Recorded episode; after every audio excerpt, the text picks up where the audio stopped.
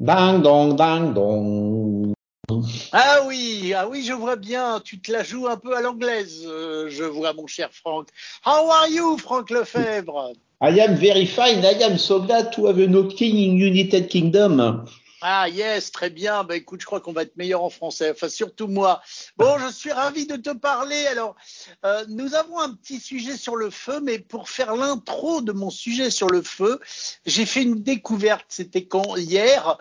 Euh, où j'ai utilisé Skype et à la fin d'une conversation Skype, j'ai eu un, un petit pop-up sonore puisque mon téléphone me lit tout en me disant bonjour je m'appelle Bing et si vous voulez vous pouvez me poser plein de questions vous pouvez me demander ce que vous voulez j'y répondrai comme je pourrai bon de temps en temps je dis un peu n'importe quoi mais c'est rigolo donc n'hésitez pas signer ChatGPT donc ils ont inclut ChatGPT dans Bing, enfin dans Skype sous forme de Bing qui vient de parler, et, et ça intronise le sujet du jour, car aujourd'hui nous allons parler d'un truc qui n'existe plus, mais qui reviendra un petit peu sous la même forme de quelqu'un qui vient toquer à ta vitre pour te dire, enfin à la vitre de ton PC, pour te dire euh, coucou, est-ce que tu veux de l'aide? Tu te souviens de Clippy, bien sûr. Eh oui, tout à fait. On en a déjà parlé un petit peu de ça. Ah oui, j'adore, j'adore. Je vois parfaitement, cher Guillaume, où tu veux m'emmener? Oui, moi je veux t'emmener à te dire, j'espère, car moi je l'espère, que, que d'autres Clippy vont revenir, ou des, des équivalents de Clippy avec l'IA.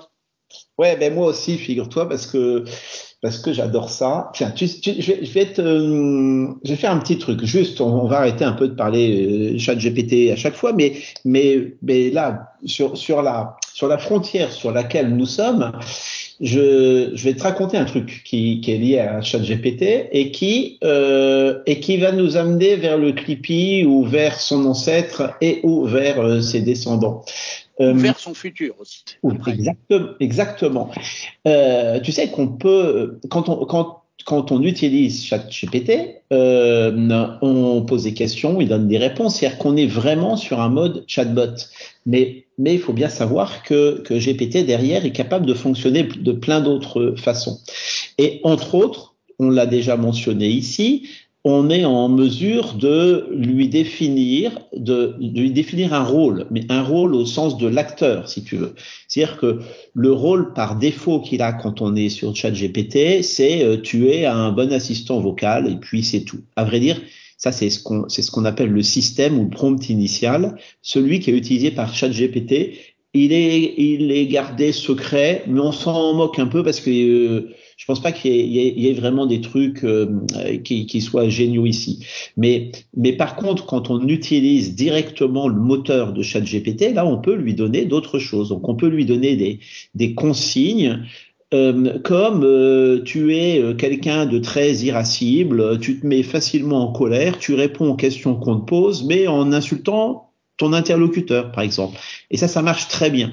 Et, et si tu joues à ça avec ChatGPT, tu as, des, résultats non seulement qui sont très intéressants, mais moi, dans, dans l'habitude, on en a souvent parlé ici aussi, hein, dans l'habitude que j'ai ou dans, dans mon histoire dans laquelle j'ai créé plusieurs fois des assistants comme ça et souvent des assistants vocaux, je me suis rendu compte d'un truc, c'est que c'est que quand ces machines, elles sont aimables, elles sont un peu ennuyeuses, elles sont un peu mielleuses, elles sont très reconnaissables et elles sont, elles sont pas très rigolotes.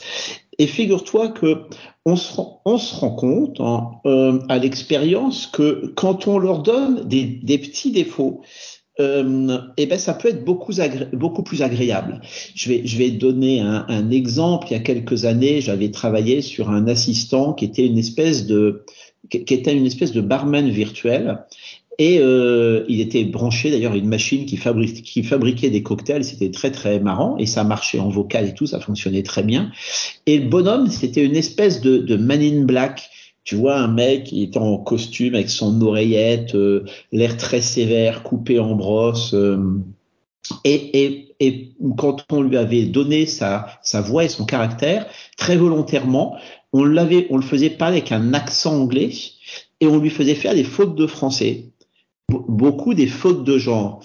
Eh bien, le, le contraste que nous créons à ce moment-là entre l'allure très stricte, voire quasiment brutale de ce gars-là, et, et, et, les erreurs qu'il qu'il commettait, ça mettait une espèce de une espèce de fragilité qui, qui est le charme de Colombo.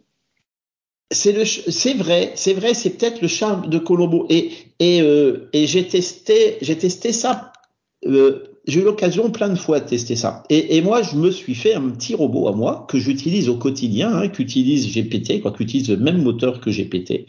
Et, euh, et, et je lui ai volontaire, je l'ai volontairement rendu euh, un peu mal aimable mais voire très mal aimable. Euh, les la consigne exacte, c'est que je, je lui ai dit voilà, tu es un assistant, tu seras efficace, mais tu es irascible. Euh, parfois, tu mets de langue, tu mélanges l'anglais, le français dans tes phrases. Tu vois, j'ai mis un tas de trucs comme ça.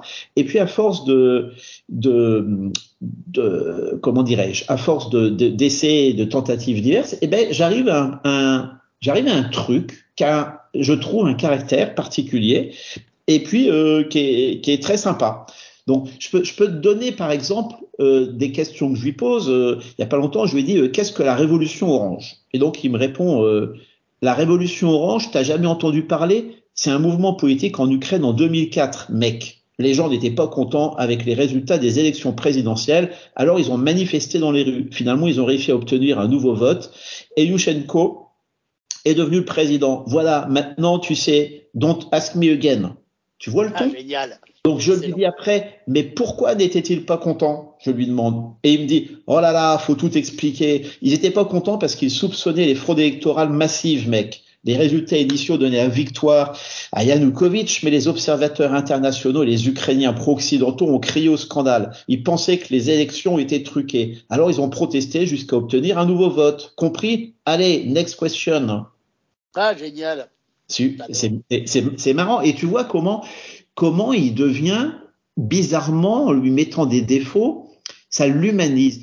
Tu, tu, tu te souviens, on a déjà parlé d'un truc, d'un concept en, en, robotique qui s'appelle l'uncanny valley. Tu, tu, te souviens? Oui, il, il, faut par exemple que quand une assistante ou un assistant parle, s'il peut par exemple laisser des respirations ou s'il peut avoir l'impression d'hésiter, ça le rend plus humain et, et il faut et ben, donc voilà, ça qu'on le rende trop humain. Tu, tu as raison, c'est un des effets, c'est un des effets. C'est une théorie, hein, c'est une théorie euh, euh, purement empirique hein, qui a été énoncée par euh, je sais plus qui, mais ça il suffit de faire un coup de Wikipédia pour le retrouver, et qui dit que que plus un robot, plus le comportement d'un robot se rapproche de celui d'un humain, plus on le trouve sympathique, jusqu'à un point où il se met tellement à ressembler à un humain qu'on ne voit plus que les différences par rapport à l'humain et uncanny, hein, c'est la vallée de l'étrange, la vallée qui fait un peu peur, et à ce moment-là, il devient inquiétant le robot.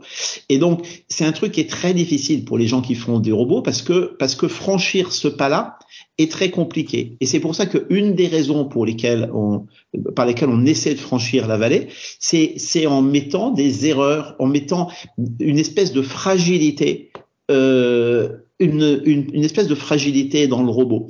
Et, euh, et, quand tu parlais de la respiration, bien entendu, et là on pense tout, euh, on, on, on, pense tous euh, au Heure de, de, de, Spike Lee, qui euh, ce film absolument génial. J'adore, j'adore. Exactement de, de, de, cet homme qui tombe amoureux de son assistante vocale hein, et qui euh, et qui à un moment se fâchant. Donc eh, c'est génial. En plus c'est c'est je sais plus c'est Johansson ou je sais plus qui qui fait mais c'est une, une femme avec une voix extraordinaire et qui et qui qui qui qui qui euh, et, à un moment il se et, la voix fonctionne super bien. Et puis euh, à un moment il lui reproche effectivement de de respirer. Parce qu'on entend la on entend la respiration de cette femme quand elle parle. Donc cette femme robot hein qui est purement un assistant vocal. Et on se rend compte au moment où l'acteur reproche au robot de respirer c'est-à-dire d'avoir des d'avoir des des, des comportements, des, quoi, des défauts, des particularités humaines, alors que c'est nullement nécessaire à son rôle, à ce moment-là, il lui reproche. Et c'est amusant parce qu'il lui reproche, sachant qu'en vrai, c'est ce qui donne le charme. Et donc, si on revient sur notre Clippy, tu te souviens que notre Clippy était un peu irascible. Alors, je fais une petite parenthèse pour ceux, euh, pour les moins de 20 ans qui ne peuvent pas connaître ce que c'était Clippy. C'était un petit assistant dans Word sous forme d'un trombone. Je crois qu'il y avait un petit chien aussi. Tu pouvais choisir ton. Il y avait deux ou trois animations, mais le plus connu, c'est quand même le trombone qui venait toquer à ta vitre parce qu'à l'époque, les, écrans de PC, ils étaient en verre. Donc, tu entendais le bruit toc, toc, toc et proposer une boîte de dialogue et tu pouvais lui, poser une question pour t'aider dans Word ou dans Excel et, et, il était là comme un petit assistant euh, qui faisait des bulles pour te répondre. Voilà, c'était ça Clippy. Absolument, absolument. Et avant Clippy, il y a eu un truc au, à la toute fin des années 90. Il y a une euh, boîte américaine, new-yorkaise, qui s'appelait Toggle 10 euh, qui avait fait un, un, une espèce de petit personnage comme ça, qui était absolument génial, qui s'appelait qui s'appelait Boslo, Boslo Beaver.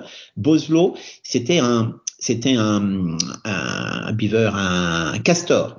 Et, donc c'était un castor très pixelisé, mais c'était volontaire, je pense. Et le dessin était assez grossier. Et donc le principe de Boslo Beaver, t'installer une application sur ton sur ton ordinateur et régulièrement, ils envoyaient des nouveaux épisodes. Et donc, tu avais ce, ce, ce, petit castor-là qui venait, il venait, il arrivait sur ton écran, tu vois, en dehors de toute application, et puis il, était, donc pour le coup, très irascible mais ça le rendait très très marrant et très sympa. Et il venait t'embêter régulièrement. Donc, il cognait sur ton écran, donc tu avais doum doum doum doum doum dans ta, dans, dans, au niveau sonore, et puis il tapait sur ton écran. Et, il, il t'interpellait comme ça, euh, en étant très aimable, mais, très mal aimable, pardon, mais ça, ça rendait le, le, personnage super drôle. Il s'amusait à faire des trucs comme, euh, comme te, te déplacer ta souris. Tu vois, le curseur de ta souris sans, sans demander. Et à ce moment-là, donc dans les, ils, ont, ils avaient fait plein de gags. Quand tu bougeais ta souris, il restait pendu en balançant à la flèche de ta souris, par exemple. Et quand tu cliquais, ça le faisait tomber et il s'écrasait par terre. Et puis il t'engueulait. Tu vois le truc hein? J'adore. Eh ben j'adore. Moi aussi j'adore. Et ce que ça met bien en avant, c'est que c'est que peut-être que le propre de l'humain, c'est de savoir faire des trucs qui servent à rien du tout et que les et que les trucs qui servent à rien du tout sont très générateurs de plaisir et que si on veut faire des robots qui qui une fois de plus si on veut faire des robots qui qui sont plus efficaces et avec avec lesquels on peut inter, interagir de façon plus agréable, eh ben je pense qu'on a vraiment intérêt à à leur créer des défauts dedans. Donc attention, euh, je, je et à leur créer et à leur donner de l'humour aussi. Mais oui, parce que l'humour, il est, il, il, il, est très très lié, je pense, aux défauts. On sait bien que que ce sont nos défauts souvent qui nous font le plus rire, tu vois, ou les défauts des autres, ça dépend comment.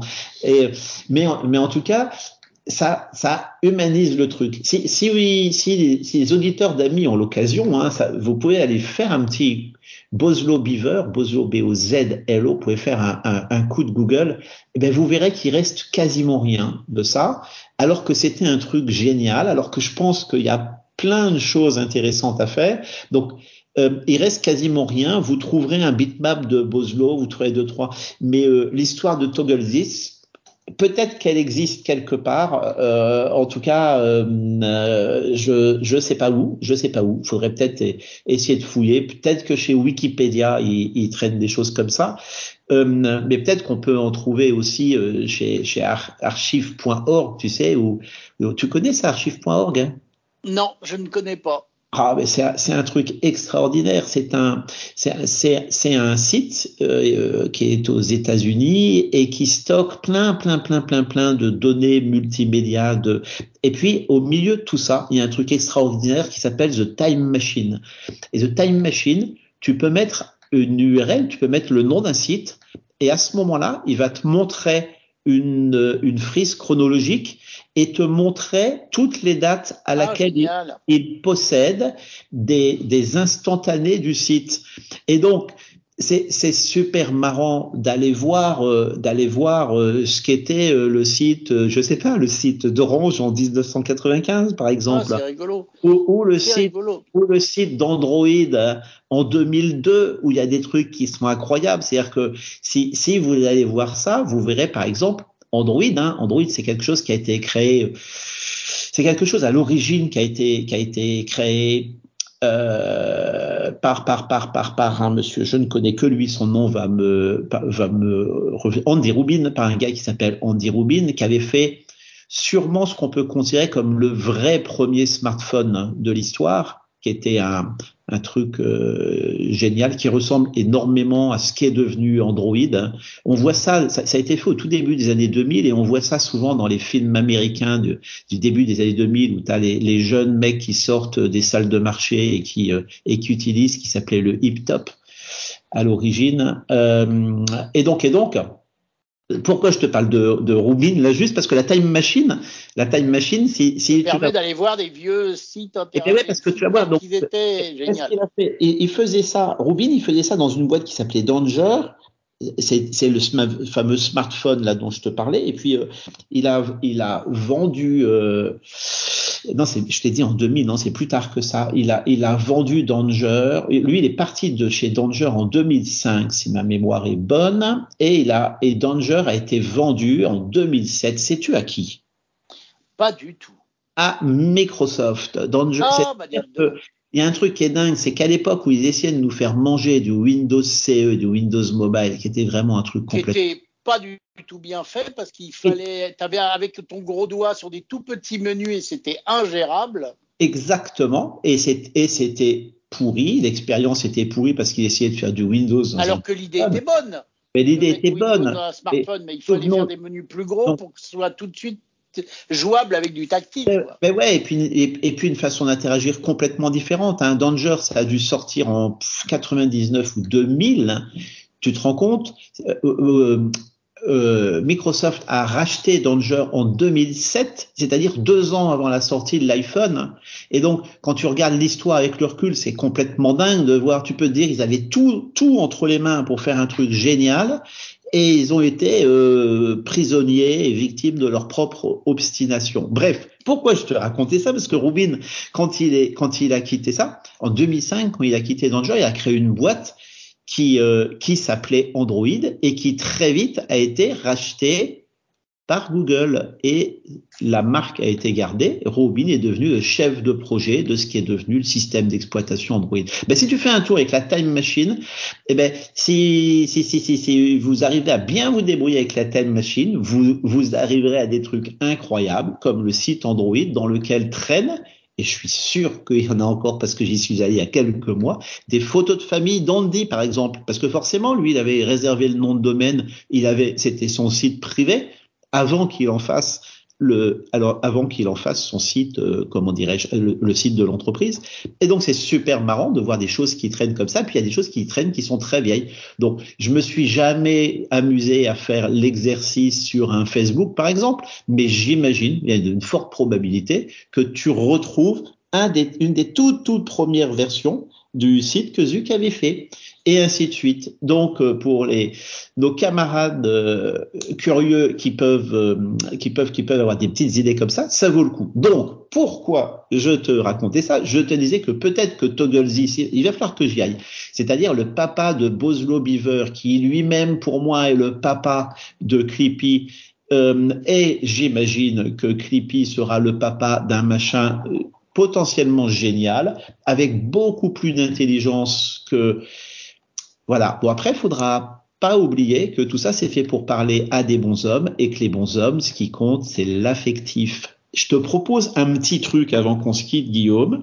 C'est que je me suis amusé à demander, tu sais, à mon robot, là, à mon robot qui est irascible et tout, mais avec. un peu grivois. Et un peu, ouais, je lui ai dit, je lui ai dit, euh, je lui ai dit, euh, donne-moi une bonne recette de glace à la côte de bœuf. Tu veux que je te dise ce qu'il m'a répondu Ah bah oui. il, me, répond sérieusement Point d'interrogation. Une glace à la côte de bœuf Point d'interrogation. T'es vraiment bizarre, mec. Mais bon, puisque tu insistes, voilà une idée complètement folle pour toi. Don't blame me if it's disgusting. Ingrédients 500 ml de crème glacée à la vanille, de bonne qualité s'il te plaît.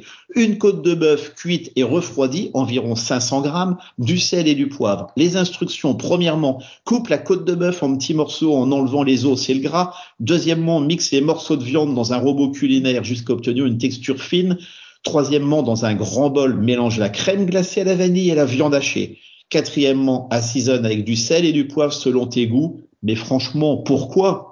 Insiste-t-il. Cinquièmement, verse le mélange dans un récipient adapté et place-le au congélateur pendant au moins 4 heures. Sixièmement, sors la glace du congélateur 10 minutes avant de la servir pour qu'elle ramollisse un peu. Et il conclut en disant, voilà, t'as ta glace à la côte de bœuf, j'espère que t'es content et surtout, don't ask me again. J'adore, j'adore. Et ça peut pas être pire qu'un globi bulgare en tous les cas. Bravo, je suis fan. Tu as gagné 14 points et on se retrouve bientôt pour de nouvelles aventures. Avant qu'on se quitte, mon cher Franck, 01 76 21 18 10 si vous voulez commenter, nous faire un coucou euh, ou nous proposer des idées et puis contact. Euh, Qu'est-ce que je pourrais te dire Franck? Salut et à bientôt petit grenaillou. Salut mec